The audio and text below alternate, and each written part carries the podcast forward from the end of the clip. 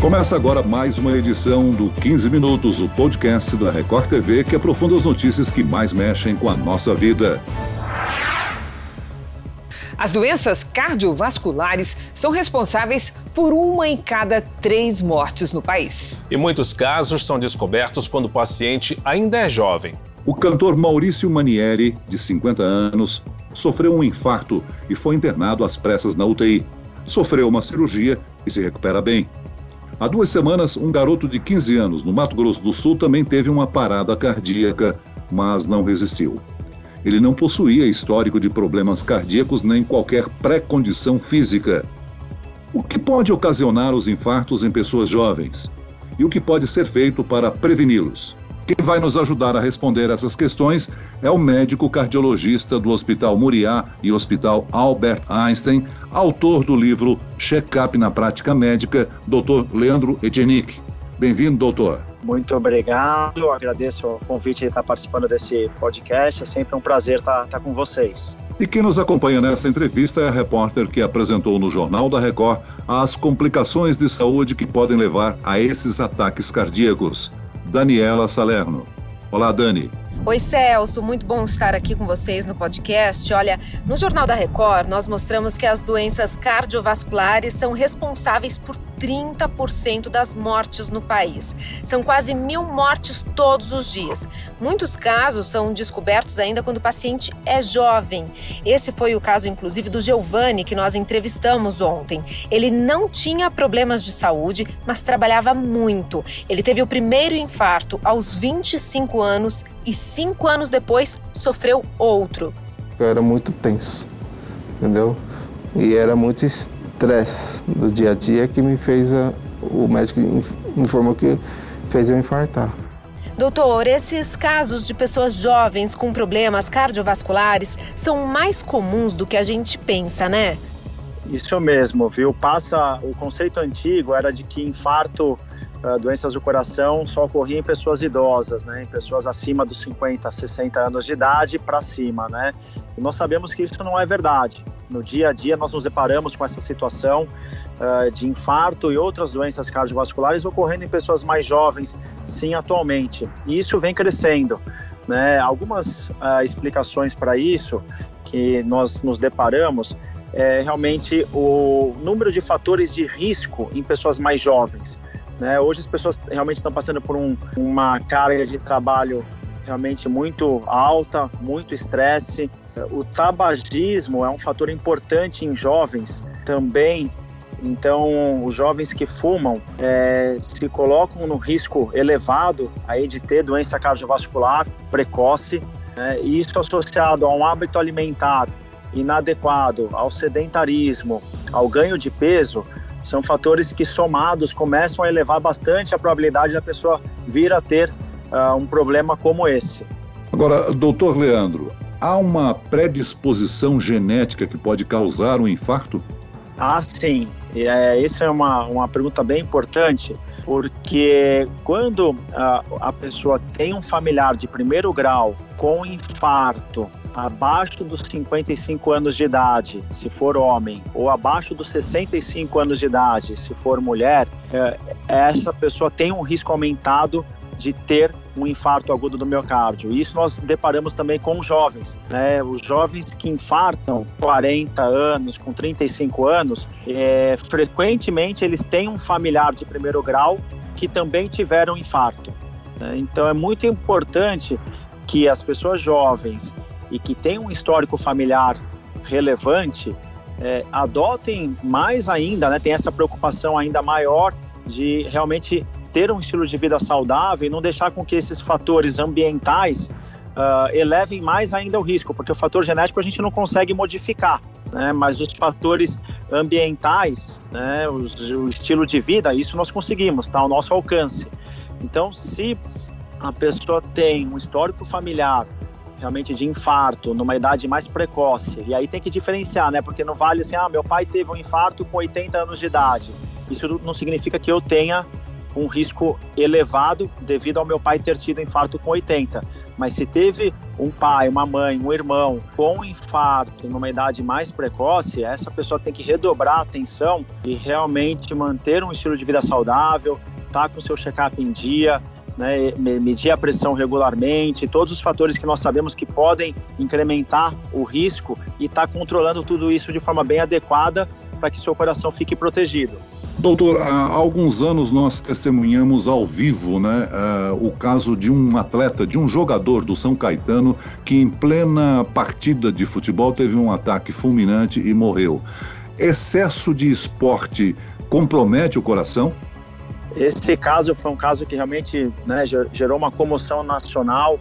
Né, um, um atleta jovem de 32 anos, salvo engano, e que realmente não tinha aparentemente nenhum sintoma prévio e que durante a partida, inclusive foi aqui em São Paulo a partida, ele acabou apresentando uma morte súbita. Né? Uh, esses casos, felizmente, são mais raros, né, da morte súbita durante o exercício físico e nessa idade, abaixo dos 35 anos de idade, as pessoas que têm morte súbita geralmente são por doenças congênitas, são as mais comuns.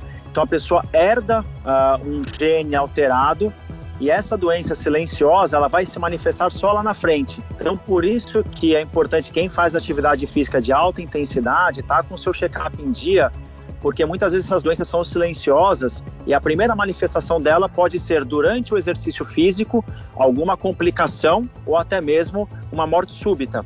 Não podemos falar que o exercício que causou a morte súbita. Essa pessoa geralmente tem uma predisposição, tem uma doença silenciosa e o exercício físico funciona como um gatilho, desencadeando ah, em cima daquele coração doente uma parada cardíaca.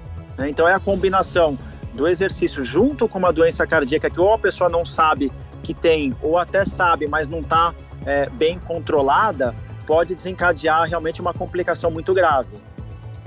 É claro, que doutor Leandro, que a prevenção é o melhor remédio. O que, que o senhor pode recomendar para prevenir um ataque cardíaco, seja em qualquer idade? Controle dos fatores agressores do coração é a medida mais eficaz para nós prevenirmos uh, o, o infarto. Quais são os principais fatores agressores do coração que nós chamamos de fatores de risco? É a hipertensão, então a pressão alta é um fator agressor importante que deve ser controlada. Então, daí a importância de medir regularmente a pressão arterial. Um outro fator agressor importante, Celso, é o colesterol alto. Né? Nós chamamos isso de dislipidemia. Então, o colesterol alto, que também é silencioso, nós só detectamos isso com os exames laboratoriais, ele é um fator agressor importante. O tabagismo, como relatei anteriormente, então é muito importante que as pessoas não comecem, se estão fumando, abandonem esse hábito o quanto antes, porque uh, lá na frente vai ter realmente complicações dele. Uh, um quarto fator agressor importante é o diabetes, que mais uma vez é uma doença que no seu início, uh, grande parte do tempo, ela é silenciosa, nós detectamos isso facilmente no, no check-up com os exames laboratoriais, e que o diabetes, ele faz formar, ele aumenta a probabilidade de ter as placas de gordura nas artérias do coração, que é o que vai causar lá na frente, a hora que essa placa de gordura obstruir a artéria, vai causar um infarto agudo também. Então, esse é um quarto fator de risco importante que é fácil de ser detectado e de ser controlado também. Uh, o quinto fator importante é a obesidade, né? que aí vem junto, né? A obesidade nunca ela vem isolada, então realmente é um erro alimentar, a pessoa se alimenta realmente de forma inadequada, associado ao sedentarismo, que vai culminar com a obesidade, principalmente a obesidade abdominal, que nós falamos, que é quando a circunferência do abdômen, que o médico sempre mede na hora da consulta, né? A circunferência abdominal, se ela está acima de 94 centímetros no homem ou acima de 80 centímetros nas mulheres, isso é aumenta o risco cardiovascular e é um fator também agressor.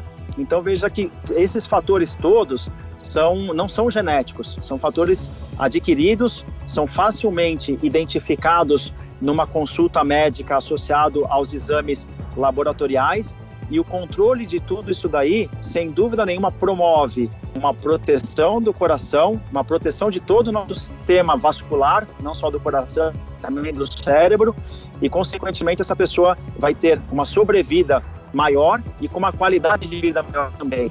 Né? Então são fatores que estão aí ao alcance de todos né? e que são é, fáceis de serem modificados uh, ao longo do tempo. Agora, doutor Leandro, sem querer deixar o nosso ouvinte traumatizado ou transformá-lo no hipocondríaco, o senhor poderia dizer com que sazonalidade o indivíduo mede a pressão e faz o exame de sangue para controlar o colesterol?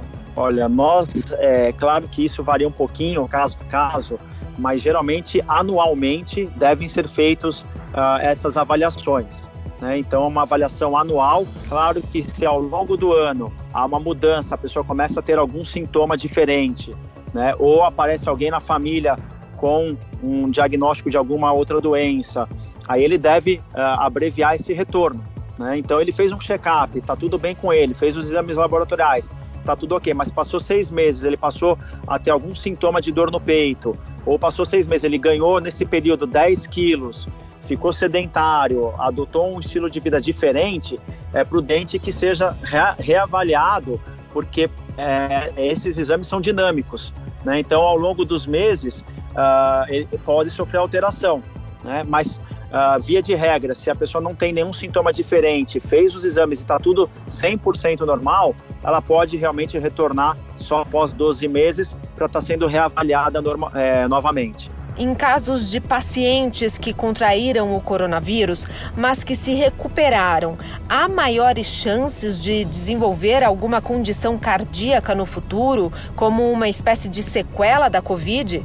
Olha, nós não temos esse dado, né? Lembrando que a Covid é uma doença nova, né, no mundo todo, e nós não temos estudos de com acompanhamento de longo prazo. Né? Então, assim, se a pessoa passou essa fase aguda, foi curada da Covid, fez os exames e não teve nenhum comprometimento do vírus no coração, Uh, não dá para afirmar, afirmarmos que nos próximos meses e anos essa pessoa tem um risco aumentado de ter lá na frente um infarto. Né? Mas no curto período de tempo, especialmente para aqueles que já têm alguma condição uh, cardíaca, realmente ele tem um risco aumentado. Olha, Celso, outra ferramenta importante que vale a gente mencionar aqui é que a Sociedade Brasileira de Cardiologia criou o cardiômetro. Esse é um indicador do número de mortes por doenças cardiovasculares no país, que causam o dobro de mortes que aquelas devidas a todos os tipos de câncer juntos duas vezes mais que todas as causas externas, como acidentes e violência, e três vezes mais que as doenças respiratórias. Estima-se, para se ter ideia, que até o final deste ano, quase 400 mil cidadãos brasileiros morrerão por doenças do coração e da circulação.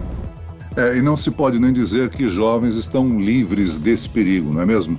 Agora, doutor, qual a orientação que o senhor dá para uh, quando alguém da, da, da, família, né, um parente, que tipo de socorro ele pode prestar a uma pessoa que está tendo o, o, princípio de infarto? Quando a, a, realmente a pessoa está tendo um sintoma de dor no peito, é muito importante não se automedicar.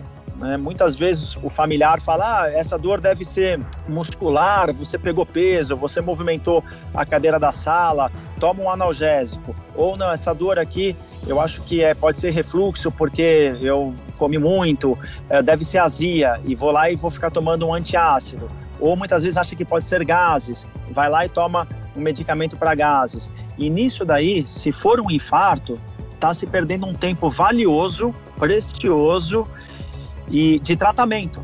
Né? E o perigo de ter uma parada cardíaca fora do hospital, onde daí não vai ter tratamento. Então, é, quando a pessoa começa a ter uma dor no peito, é importante saber se a dor no peito é uma dor diferente do que ela já teve no passado, é uma dor em aperto, como se fosse uma pressão no peito, ou uma queimação, e essa dor ela pode irradiar para o braço esquerdo ou pode ficar só aqui no peito. Se é uma dor suspeita, a melhor conduta é levar rapidamente para o hospital. Não perder tempo, porque quanto antes chegar, melhor vai ser o tratamento, menor vão ser as chances de sequela para esse coração. O tempo é fundamental. Importante, sempre devemos cuidar da saúde e ir ao médico regularmente. Muito bem, nós chegamos ao fim desta edição do 15 Minutos. Agradeço a participação do médico cardiologista do Hospital Moriá e do Hospital Albert Einstein, Leandro Echenique. Obrigado, doutor. Eu que agradeço, um abraço a todos.